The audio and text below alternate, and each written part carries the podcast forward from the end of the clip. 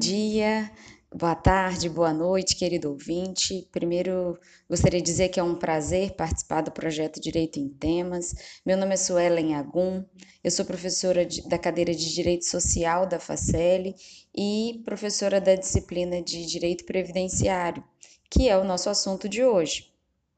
É, como tema, trouxe para discutir com vocês a aposentadoria do transgênero. Esse tema surgiu é, como discussão na disciplina de Direito Previdenciário no ano passado, quando a FACEL realizou um evento sobre transgêneros, transexuais, é, e esse tema surgiu em sala de aula, na aula de Direito Previdenciário. E me, me indagaram a seguinte pergunta: professora, como será feita a avaliação de uma aposentadoria de um indivíduo transgênero, considerando que as regras da legislação previdenciária são todas destinadas a homem ou mulher. A partir de então, eu tenho lido várias questões sobre a temática e recentemente tivemos notícias na mídia sobre um caso concreto que colocou em xeque o sistema de previdência, ainda que do regime próprio de previdência social, do estado de São Paulo. É, quando fui convidada então para escrever sobre direito em temas, pensei a melhor temática para tratar com os nossos ouvintes a aposentadoria do transgênero.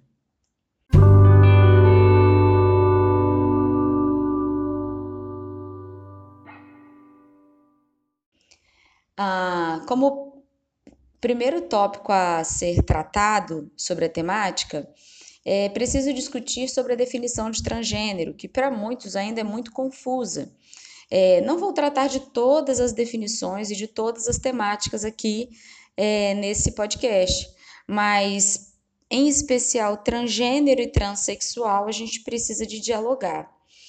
É, transgênero é aquele indivíduo que é, se coloca como incompatível com o gênero atribuído quando nasce e acaba se identificando com o sexo oposto no decorrer da vida. E com isso, ele tem uma identidade mental com um gênero, apesar do sexo de nascença ser definido de forma diferente. Ou seja, eles costumam afirmar, os transgêneros, que eles nasceram num corpo errado. Essa é uma frase que a gente ouve bastante. Bom, é, é importante destacar que transgênero ele não precisa necessariamente fazer uma cirurgia para alterar as condições físicas do corpo, mas basta que ele se identifique nessa nova condição. Diferentemente do transexual, que é aquele que da mesma forma do transgênero, ele sente uma ele tem uma identidade diferente daquela que foi atribuída no momento do nascimento e, por consequência, busca é, meios cirúrgicos para a mudança do corpo e, por consequência, a adequação da identificação do próprio corpo com o sexo colocado, estabelecido nos seus documentos e etc. Diante dessa situ situação, o STF, nosso Supremo Tribunal Federal, já decidiu em recurso extraordinário, foi o recurso extraordinário número 670422, que uma pessoa transgênero pode sim alterar o registro civil. O que, isso quer dizer? Que o indivíduo ele não precisa necessariamente ter a sua alteração física. Ele não precisa ser um transexual para que tenha alteração no registro civil. Basta que ele é, tenha a vontade, a decisão de ser um transgênero e, por consequência, ele vai ter sim a possibilidade de ter alteração no registro civil. Na ocasião do recurso extraordinário que eu mencionei, recurso esse que teve repercussão geral reconhecida, o ministro Dias Toffoli, que foi o relator do caso, disse o seguinte: uma vez que tal ampliação já foi proposta, debatida e aceita pela maioria deste tribunal na ação direta de inconstitucionalidade número 4275, evoluo também neste lead case reconhecer o direito pretendido não apenas aos transexuais, mas sim a todos os transgêneros. O que o ministro Dias Toffoli está dizendo é o seguinte: neste recurso ficou reconhecido que o registro civil, a alteração do registro civil, ela deve acontecer tanto para transexuais que alteraram fisicamente o corpo, mas a alteração do registro civil também tem que ser garantida aos transgêneros. O resultado disso é que esse julgamento, em especial, amplia o horizonte do transgênero e ele não po ele pode alterar o seu nome, seu prenome, né, melhor dizendo, seu prenome e a classificação do gênero no registro civil apenas pela manifestação da vontade e não necessariamente por uma cirurgia para alteração da sua condição física. E isso vai trazer repercussões nas diversas esferas, né? inclusive nos, em todos os, os seus documentos de registro civil e, por consequência, na esfera previdenciária. Assim, a gente entendeu o primeiro passo para discutir a aposentadoria do transgênero, qual seja a definição de transgênero e as implicações nas alterações do registro civil. Correto? Passamos então ao segundo tópico que a gente vai discutir, que vamos denominar aqui de sistema binário e a ausência de legislação sobre a temática.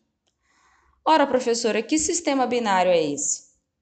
A doutrina entende e denominou que a Previdência é, Social do Brasil, para fins de regime geral de previdência, né, como regra geral, denominamos esse regime geral de previdência como sendo aquele é, daqueles indivíduos que são seletistas, claro, com várias exceções, mas para um entendimento generalizado aqui nesse momento, a gente pode entender dessa forma.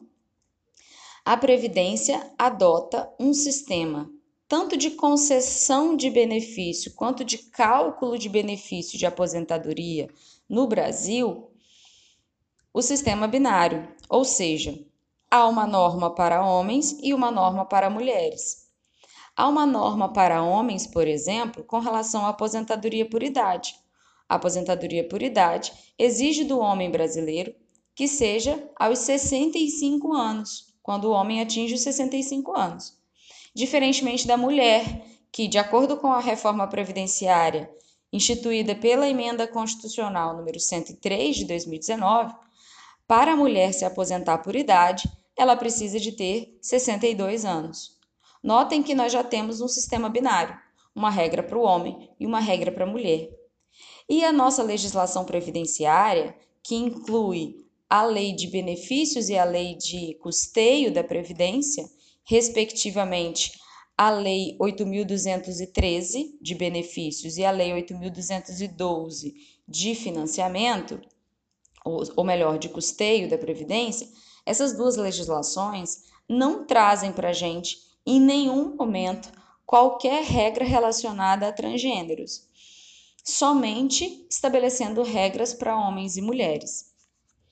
Nesse mesmo sentido que a gente deu trouxe como exemplo a aposentadoria por idade, nós temos atualmente no sistema pós-reforma previdenciária a aposentadoria por tempo de contribuição, a aposentadoria por tempo de contribuição, ela exige do exige regras diferenciadas para o homem e para a mulher, que inclui tanto o cálculo no tempo de contribuição, que para o homem será de 35 anos e para a mulher será de 30 anos, quanto idade mínimas diferenciadas para ambos, que por conta da reforma teremos uma tabela de transição mas que em pouco tempo vai seguir a mesma regra da aposentadoria por idade.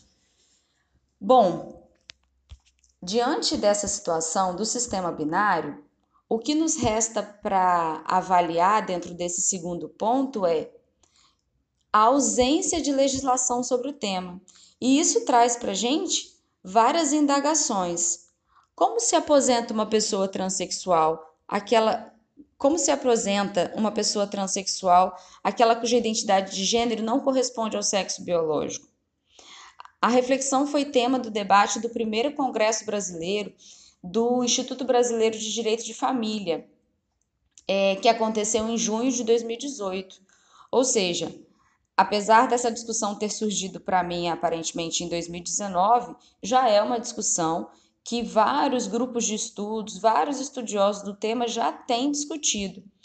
E nesse congresso de 2018, é, realmente trouxe à tona essa discussão, academicamente falando, né? E o fato que foi identificado é que o Brasil não possui uma normatização sobre o tema é, e não se sabe ao certo como tratar alguém que nasceu sob o signo biológico masculino ou feminino em determinado momento e é reconhecido posteriormente pelo sexo oposto e depois precisa requerer aposentadoria.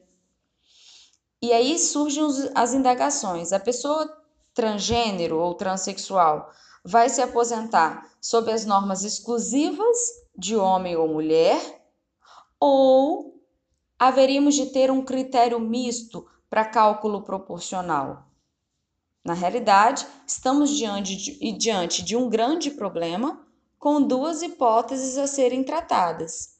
O nosso grande problema é, a nossa grande pergunta é: como é feita, como será feita a análise e cálculo para concessão de aposentadoria de pessoa transgênero, considerando que a legislação prevê um sistema binário com regras específicas para homens e mulheres? Diante desse grande problema, surgem duas hipóteses para resolução.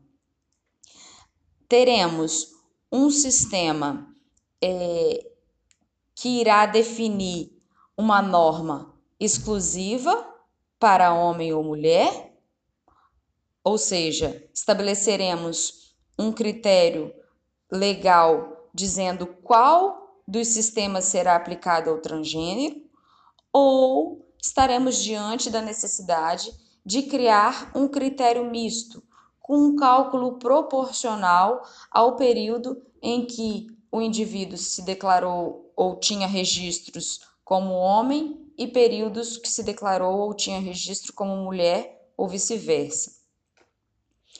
É, essa, esse grande problema com essas duas hipóteses traz para gente uma situação muito importante no mundo jurídico que a gente precisa de levar em consideração.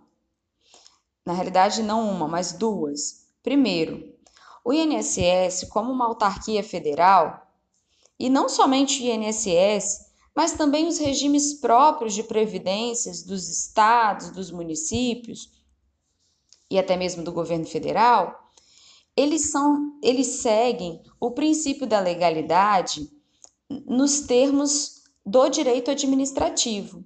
Qual é o princípio da legalidade no direito administrativo? O poder público, a administração pública, só pode fazer o que estiver previsto em lei. Se a administração pública, que inclui o INSS para o regime, pro, regime geral de previdência social e os regimes próprios de previdência social diversos, só se todos esses entes são considerados administração pública, eles têm que seguir o princípio da legalidade na sua literalidade. E se nós não temos previsão legislativa para é, definir um terceiro sistema para além de homem e mulher, o que resta para os sistemas de previdência, tanto geral quanto próprios, é apenas escolher um dos dois. E aí, dentre as duas hipóteses que eu apresentei, basicamente a gente teria que aceitar a primeira, que seria, de acordo com o caso concreto, definir qual regra aplicar durante todo o período, se homem ou mulher.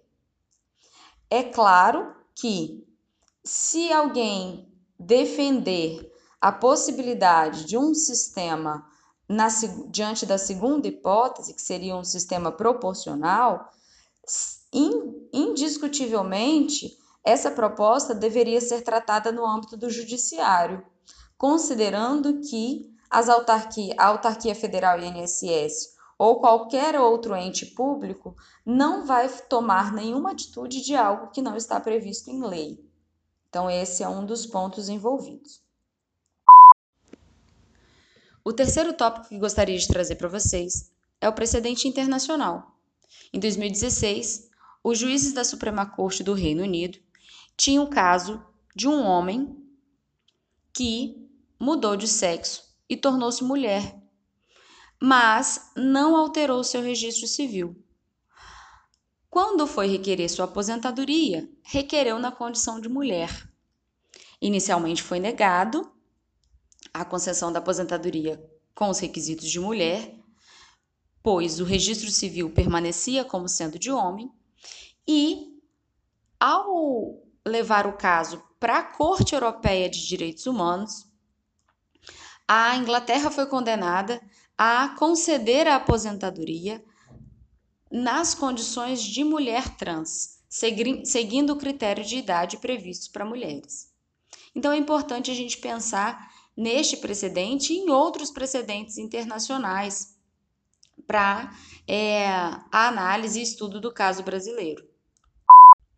Como quarto ponto, eu queria destacar com vocês a, o caso concreto trazido pela mídia em janeiro de 2020 sobre o regime próprio do estado de São Paulo. É o caso de Gil, pela primeira vez, o Estado de São Paulo se deparou com um pedido de aposentadoria de uma pessoa trans e ficou na dúvida se deveria aplicar a, a regra estabelecida para homens ou para mulheres. Aos 54 anos e com quase 32 anos de trabalho no sistema prisional, Gil deu entrada no pedido de aposentadoria no dia 11 de julho de 2019, com a documentação que tinha no gênero feminino.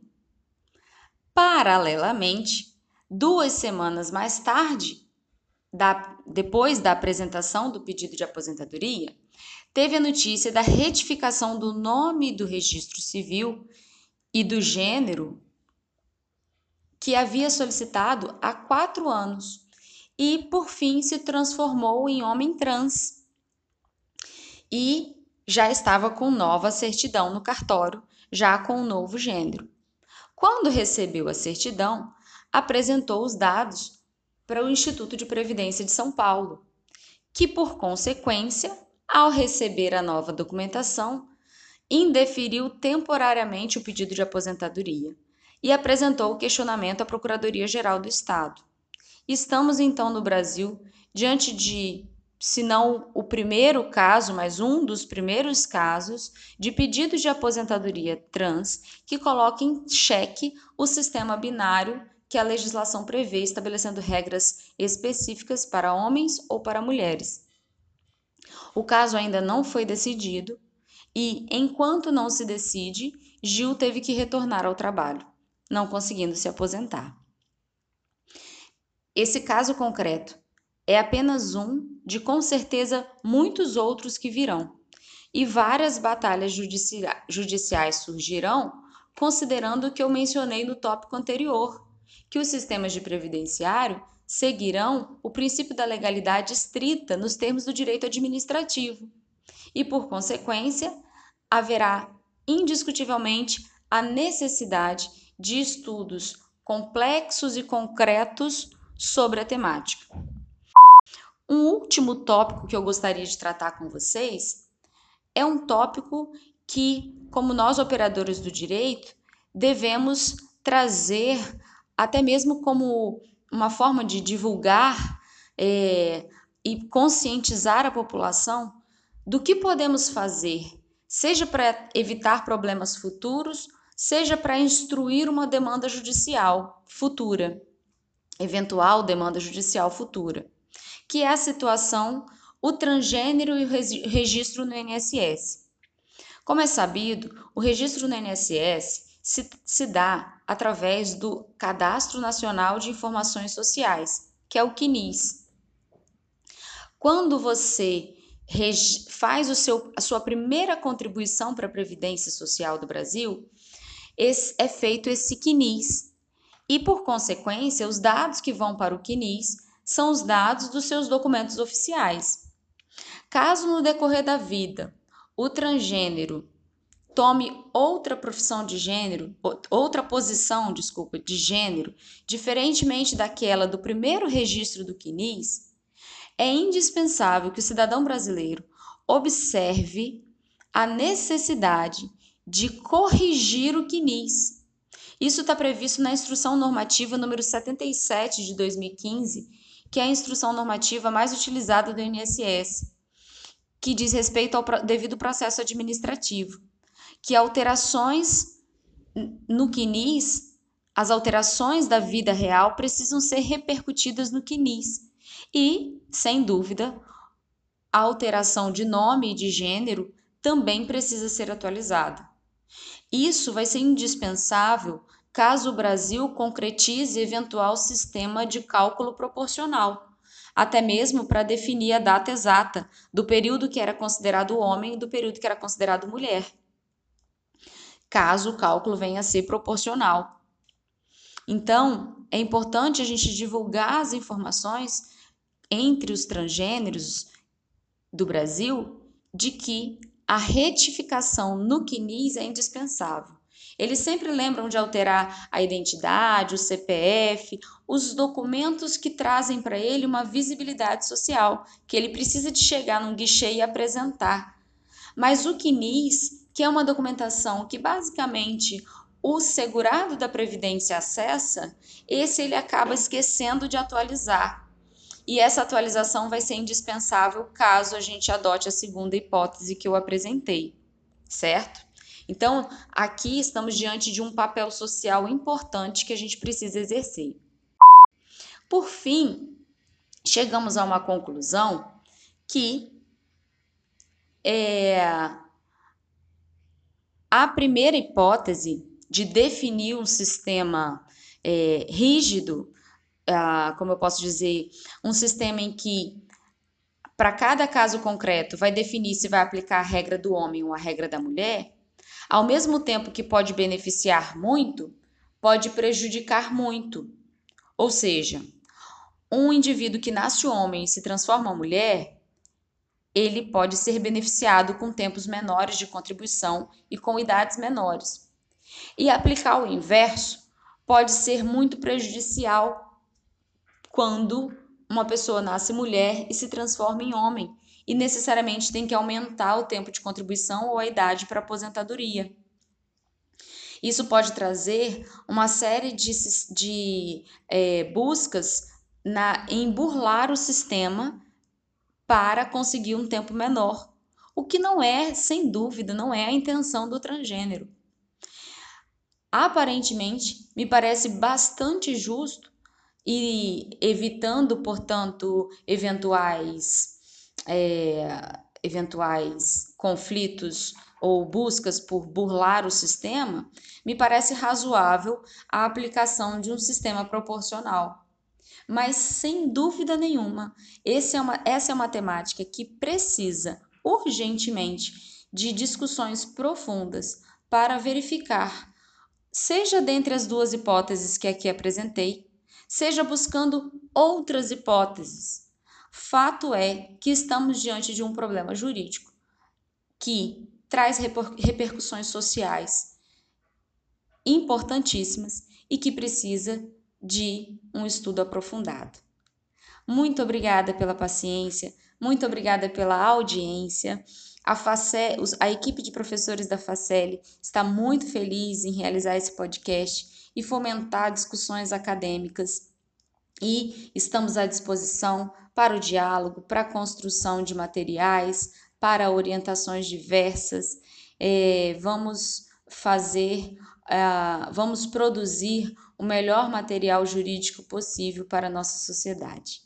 Um abraço e bom estudo a todos.